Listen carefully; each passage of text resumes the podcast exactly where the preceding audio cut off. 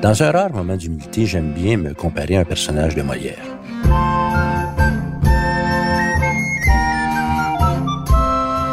Le personnage en question, c'est le bourgeois gentilhomme qui un jour découvre qu'il faisait de la prose puis il le savait même pas. Dans mon cas, c'est l'humour. Je faisais l'humour, je ne le savais pas. En tant que parolier, j'ai écrit des tas de trucs et, ma foi, j'ai parfois écrit des choses un petit peu drôles. Je l'ai fait avec Offenbach, je l'ai fait avec Beau Dommage, je l'ai fait avec Paul Piché, Paul qui a beaucoup d'humour.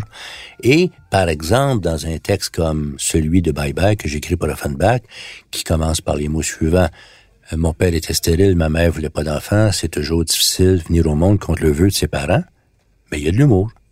C'était pas mon intention. C'est pas que c'était involontaire, mais c'était accidentel. Et ça a pris quelqu'un comme Jacques Urtubise, lui-même grand bédéiste, humoriste, qui faisait le sombre vilain, qui, un jour, m'a appris que non seulement il partait un magazine d'humour et de bande dessinée, il voulait que j'en fasse partie, oui, comme dessinateur, mais surtout comme auteur de texte. Et, encore plus incroyable, comme rédacteur en chef. Récemment, on a fait grand cas du fait qu'on a lancé un spécial 40 ans du magazine Crow parce que Crow est né en octobre 1979. Grâce à Jacques Urtubise et Hélène Fleury, les éditeurs, ce magazine a changé ma vie. Mon nom est Pierre Huet. Je suis parolier. Je vis de ma plume.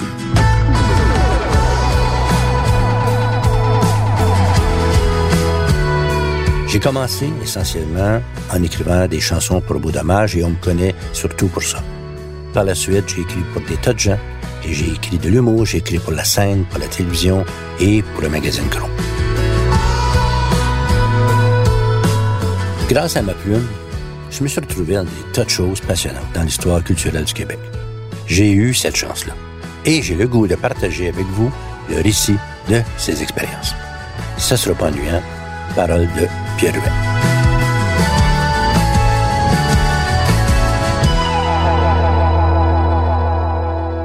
Il faut se remettre dans le contexte de l'époque. Crow a commencé en 79. Jacques Urtubise et Hélène Fleury, sa femme et coéditrice, avaient persuadé le gouvernement Lévesque de subventionner un magazine d'humour et de bande dessinée avec des arguments très sonnants et trébuchants, c'est-à-dire de montrer comment au Québec, on consommait des millions et des millions de dollars en bande dessinée étrangère et qu'il y avait une place pour la bande dessinée québécoise là-dedans. Mais la bande dessinée seule, c'est très difficile à faire vendre un magazine, donc il y avait aussi de l'humour.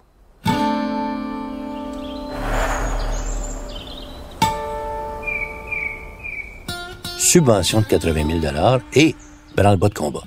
On se réunit dans un chalet quelque part, en banlieue de Montréal. On est 7, 8, 9, 10 personnes qui sont là pour essayer de voir à quoi pourrait ressembler le magazine.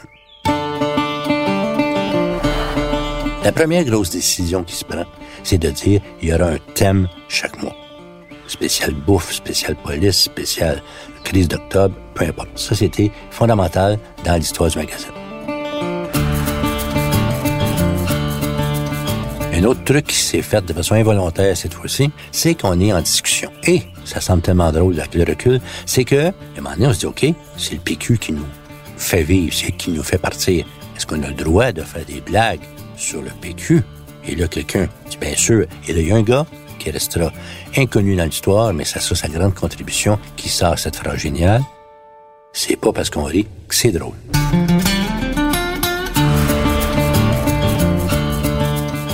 Qui connaît son métier, voilà une phrase géniale à mettre en page couverture. Et c'est devenu le slogan de Crow. Et depuis, il se passe pas une semaine, je pense, sans que je vois la phrase « c'est pas parce qu'on rit que c'est drôle » être utilisée quelque part, parce que c'est une phrase géniale qui dit bien ce qu'elle veut dire.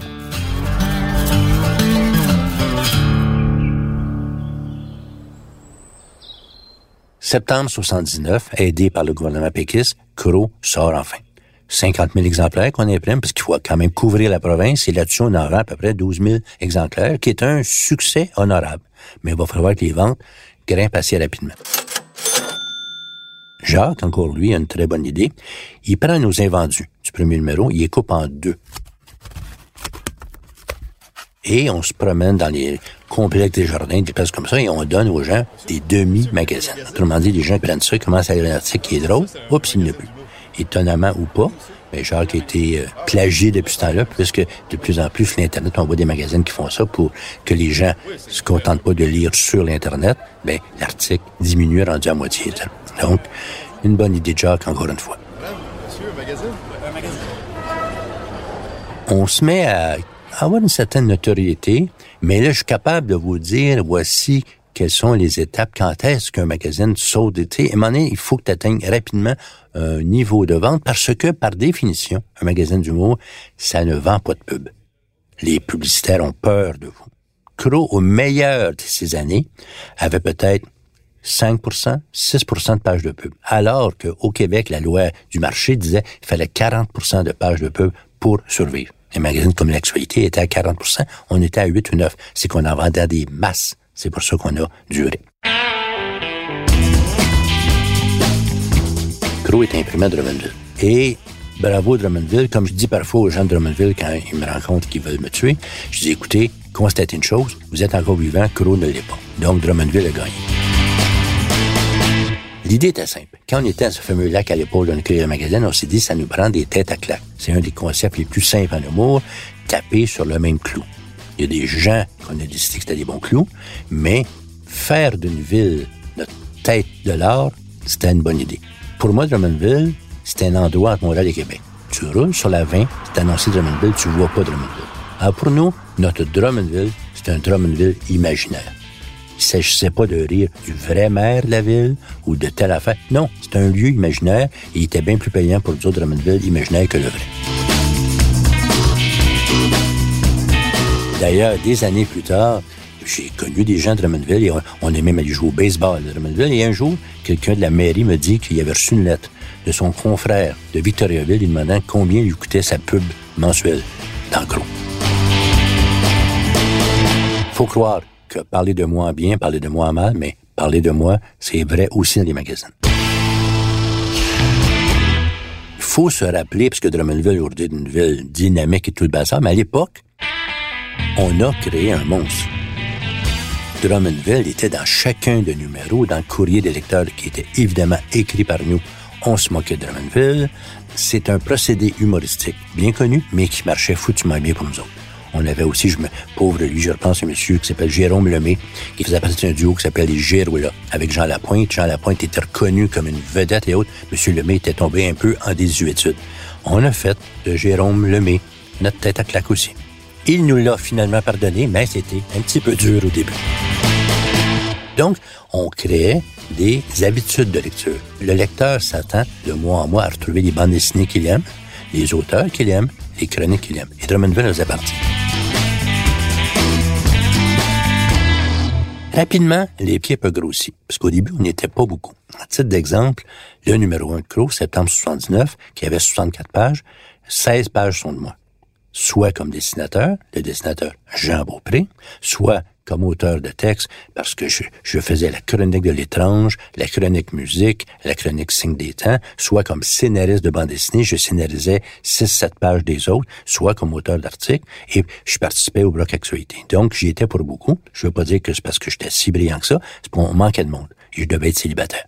Les débuts de Crow, c'est homérique, parce que littéralement, nos bureaux étaient dans le Vieux-Montréal, et littéralement, Jacques, Hélène et moi, il arrivait qu'on dorme en dessous d'une table.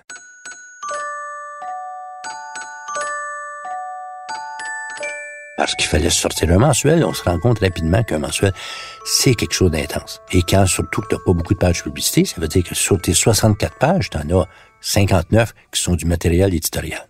Au début, j'étais un simple collaborateur. J'écrivais beaucoup, je dessinais beaucoup, mais j'étais un simple collaborateur et ça devait être un type qui s'appelle Rock Côté, un monsieur très sympathique, talentueux, qui devait être le rédacteur en chef. Et Rock est devenu chef de pupitre au sérieux, le devoir, donc nous a quittés, devenu simple chroniqueur. Et c'est là que Jacques a eu l'intuition de me dire, tu seras rédacteur en chef, mon fils.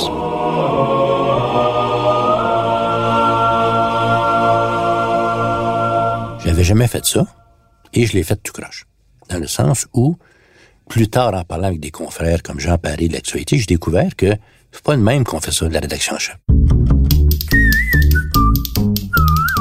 Moi, je recevais des articles par des gens, des auteurs. Et je réécrivais. Je leur demandais pas des corrections. J'améliorais, je pense, leur article. C'est pas ça qu'on fait normalement. On dit, tu renvoies la copie à personne avec des gros traits rouges, change-moi ça, inverse-moi ça et tout. Non, je le faisais moi-même. Les auteurs auraient pu se fâcher de ça, mais il faut croire que je le faisais pas trop pire parce que on acceptait que je le fasse. Donc, c'est ainsi que je faisais mon travail. Avec le recul, je me rends compte que j'ai un certain talent pour le mimétisme. Quand tu écris des chansons pour des gens aussi différents que Beau Dommage, Offenbach, Ia Tremblay, Pauline Julien et d'autres, c'est que tu t'ajustes à la personne avec qui tu travailles. Et j'ai un certain talent pour rentrer dans la tête, dans l'univers d'une personne. Dans l'humour, il faut croire que c'était la même chose parce que j'avais des auteurs aussi différents. On reparlera plus tard, puisqu'ils vont rentrer un par un, que Jean-Pierre Plante ou Serge Grenier ou euh, Guillaume Lepage ou Stéphane Laporte. Mais je faisais des correctifs. Pas beaucoup, mais j'en faisais à leur article. En 12 ans, j'ai jamais eu une foutue plainte au contraire, le plus beau compliment qu'un jour me fait Serge Grenier, des cyniques, rien de moins. Il me dit un jour, j'ai relu mon article quand le magazine paru, je me suis trouvé drôle, j'étais allé lire mon texte original pour savoir qu'est-ce que tu avais ajouté. j'ai vu tes ajouts, mais à la lecture, je les voyais pas passer. Donc ça, faut croire que je faisais assez bien ma job.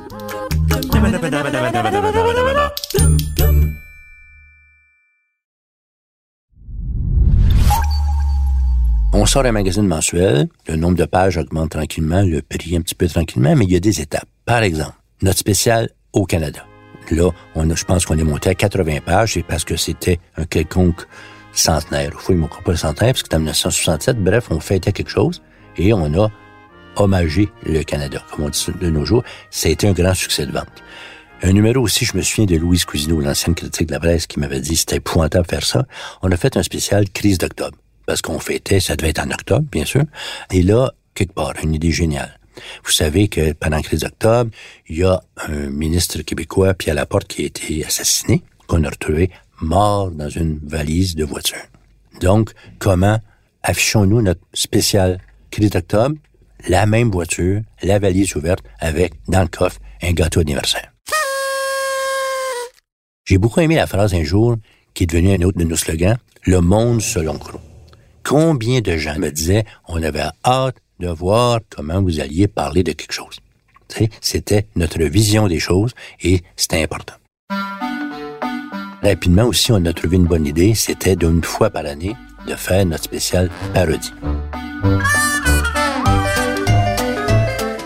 On parodiait nos confrères, parodiait la presse, le soleil, le Journal de Montréal, bien sûr, et d'autres magazines, l'actualité, Décor Mac et autres. Et ça, c'est bien payant parce que une parodie, ce qui est le fun, c'est que le lecteur connaît l'original, puis il voit ce que t'en fais. Tu pars d'un peu moins loin. Parce que si tu dis au lieu de la presse, on l'appelle la paresse, mais déjà, tu ajoutes une lettre et on est rendu ailleurs. Oui, parodier, c'est bien. Je t'ai fait des parodies en chanson aussi, mais euh, c'est moins payant. Quand je repense aux premières années de Crow, j'aimerais être la personne que j'étais à l'époque parce qu'il faut croire que j'avais beaucoup d'énergie. On sortait un magazine mensuel et j'y dessinais, mais surtout j'y écrivais et je réécrivais des articles des autres. Pendant ce temps-là, j'ai lâché ma job d'animateur culturel, ça arrivait plus. Là. Mais j'écrivais des chansons. C'est à cette époque-là où je me mets beaucoup écrire avec Paul Piché, mon ami Paul. J'ai écrit pour Offenbach, alors que je devrais, on en reparlera un jour, alors que je devais faire une chanson pour un disque, c'était peut-être la version, je n'ai fait huit ou neuf. Alors, j'avais pas beaucoup de vie privée. Comme je vous dis, on dormait parfois au magazine et j'avais une vie aussi festive. Euh, à l'époque, on se tenait au célébrissime, au cultissime café-bar qui s'appelait le Prince Arthur, sur la rue Prince Arthur. Et des fois, j'étais assis là, le téléphone sonnait à 2 heures du matin. Hélène Fleury, l'éditrice surnommée Hélène Doberman Fleury, m'appelait pour me rappeler que j'y devais un article le lendemain. Et là, je partais de peine et misère. Je quittais mes amis dans leur libation je rentrais faire un article que je devais rentrer plus le lendemain matin. Brûler la bougie par les deux bouts, c'est vraiment ça. Un autre élément qui était bien populaire au magazine, c'était le photothéâtre. C'est-à-dire que chaque mois, on faisait un photothéâtre de deux pages. On proposait à quelqu'un d'être notre invité du mois. On a eu tout le monde. Parce que c'est ça, c'est un indice que ton magazine est rendu important quand les gens qui s'appellent Daniel Ouimet ou Robert Bourassa ou Jean Doré ou Michel Tremblay veut être dans le magazine. Il dit, je l'aime ton magazine, donne-moi des pinottes, puis je vais venir faire le photothéâtre. Parce que je vais dire, j'ai fait le photothéâtre de Crow. On avait tout le monde qu'on voulait. Ceux qui étaient pas dans nos pages, c'est qu'on n'en voulait pas. C'est vrai pour les dessinateurs, c'est vrai pour les scripteurs, et c'est vrai pour les invités.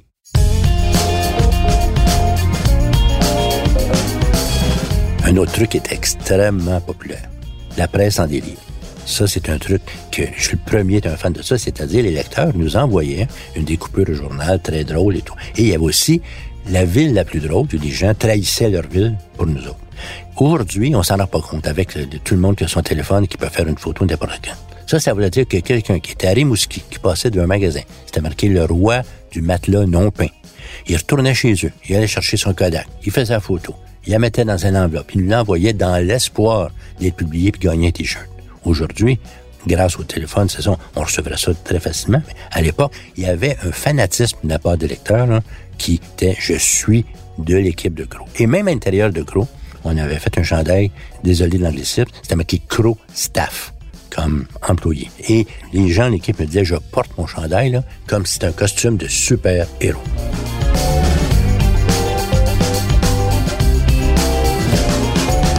Même, un de mes amis, un Jean-Pierre Plante, m'avait dit, il était un petit peu jaloux parce qu'à l'intérieur même de l'équipe de Crow, il y avait la Ligue de poker. On était 5-6 qu'une fois par semaine jouait au poker, mais ça, c'était comme encore plus un centre nerveux avec Serge Grenier, puis Yves Tachereau, Serge Langevin, puis Michel Lessard. On jouait au poker. On était vraiment une gang très, très solidement nouée ensemble.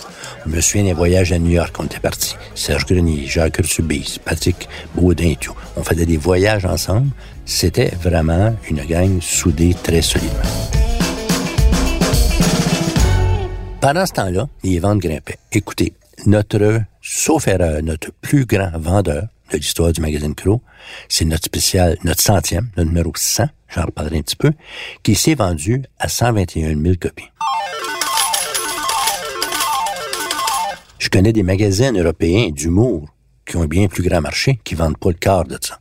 120 000 copies, mettons, énorme. Notre ratio, notre moyenne habituelle, c'était 80 000 par mois. C'est beaucoup. C'est pour ça qu'on pouvait se permettre de pas avoir de pub.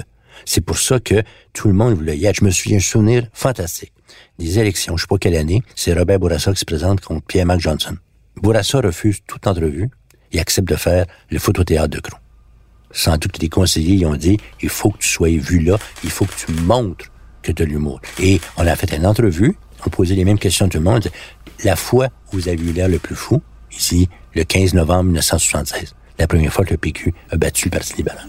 C'est Bourassa qui vous raconte ça avec un grand sourire. C'est quand même pas rien. On savait qu'on était important. On se prenait pas la tête pour ça. Puis, ce qui est fantastique aussi, bon, on vendait beaucoup, ce qui faisait qu'on payait bien notre monde.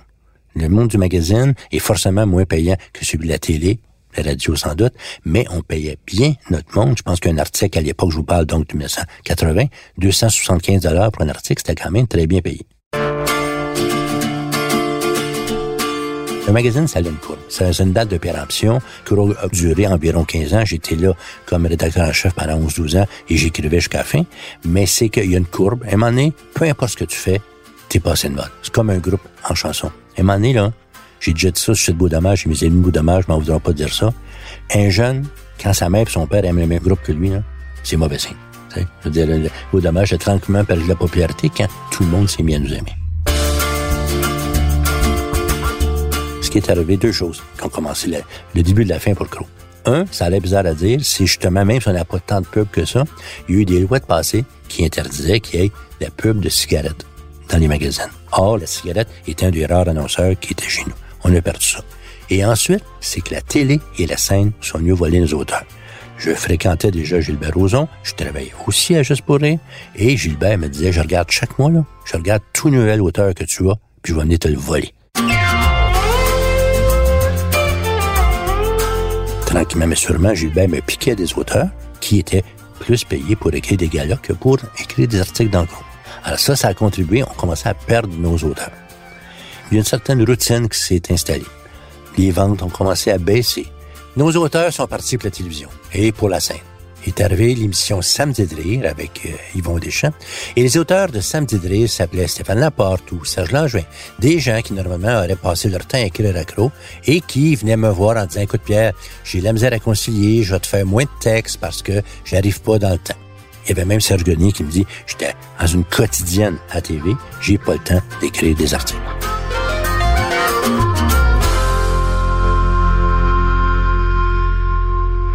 À un moment donné, je me suis rendu compte que moi, je travaillais beaucoup en télé. À l'époque, je travaillais à l'émission Métropolis. Et à un moment donné, j'étais en train de faire une très mauvaise chose. J'étais mauvais aux deux places. J'avais 11 ans de croc dans le corps et je commençais à être usé, brûlé. Ces années-là, travailler beaucoup, commençait à faire. Donc, peut-être que la passion y était plus. Puis, en même temps, j'étais peut-être un peu négligent de mes tâches à télévision parce que je passais ma vie six fois par jour à faire la navette entre Crow qui était rendu à NDG et l'édifice de Radio-Canada. Donc, j'ai passé à Derry Lapierre, deux gars très talentueux la responsabilité du magazine et je me suis contenté d'y écrire. Et le magazine a tranquillement baissé. Non pas parce que j'y étais plus, là, c'est parce que il y a de l'usure qui arrive et c'est comme ça. Alors quand on me demande, moi, pourquoi Crow a fermé, j'aime bien dire la formule suivante, plus personne pour l'écrire, plus personne pour le lire. On perdait nos auteurs, il fallait se rabattre sur des auteurs peut-être un peu moins forts et il y avait moins de lecteurs. Safari est arrivé. Crow se caractérisait par des articles assez long. Ça fait rire, c'était pour l'essentiel un dessin qu'une phrase en dessous. Se consommait plus rapidement. Je dis pas qu'il n'y a pas des bons auteurs. À un moment donné, on se partageait les auteurs. Donc, Crow a commencé tranquillement à décliner. Puis à un moment donné, a fermé. On me demande aussi souvent à tout bout de champ, par exemple sur ma page Facebook, où je compte des petites blaguettes, on me dit quand est-ce que vous repartez Crow? Crow peut plus exister pour deux raisons. Un, parce qu'avec les réseaux sociaux, avec l'humour qui est partout, un mensuel créé, j'allais dire chier, 80 pages, 90 pages, 100 pages d'humour par mois, c'est très, très difficile et ça coûte cher. Les magazines, peu importe quel genre, sont en chute libre, vous le savez. C'est la première raison. Et l'autre raison, au risque d'être étonnant, c'est qu'il y a beaucoup moins de liberté qu'à notre époque. On aurait pu penser qu'avec le temps, l'humour on regarde des Mike Ward, je sais pas qui, on dit, mon Dieu, l'humour est rendu éclaté, tout. Non, c'est rendu beaucoup plus pudique. Au Québec, on a beaucoup de vaches sacrées, dont on peut plus rire. Au Québec, on a des lois. Je vous donne un exemple. Je vous parlais tout à l'heure de la presse en délire et de la ville la plus drôle. Quand je disais que quelqu'un voyait un cimetière avec une affiche devant vert à vendre, faire une photo, nous l'envoyer. C'est un vrai cas. Aujourd'hui, il faudrait que cette personne-là aille sonner à la porte du bedeau ou de je sais pas quoi pour avoir la permission de faire la photo. T'as pas le droit de photographier comme ça.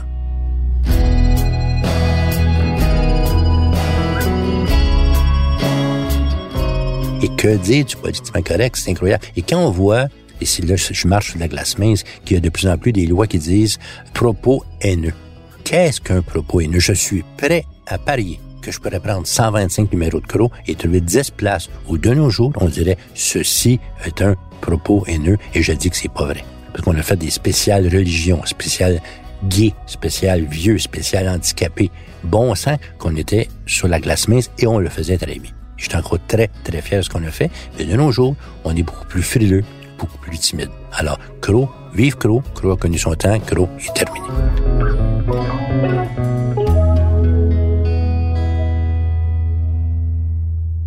Dieu merci, Pierre Huet n'est pas mort avec Crow. La fin de Crow a permis aux paroliers de prendre un second souffle et d'encore plus que jamais écrire des chansons. En particulier avec euh, mes amis d'Offenbach, avec Paul Piché et un tas d'autres. Tout ça dans le prochain épisode.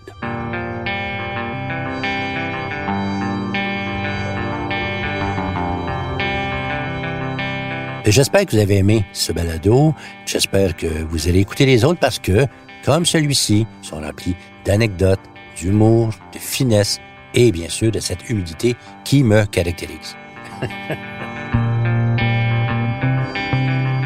si vous avez bien aimé ça, parlez-en aux autres et mettez-nous des belles étoiles comme dans les cahiers à la petite école de mon époque. J'ai écrit, raconté et heureusement vécu ce que vous venez d'entendre. Mon nom est Pierre Huet.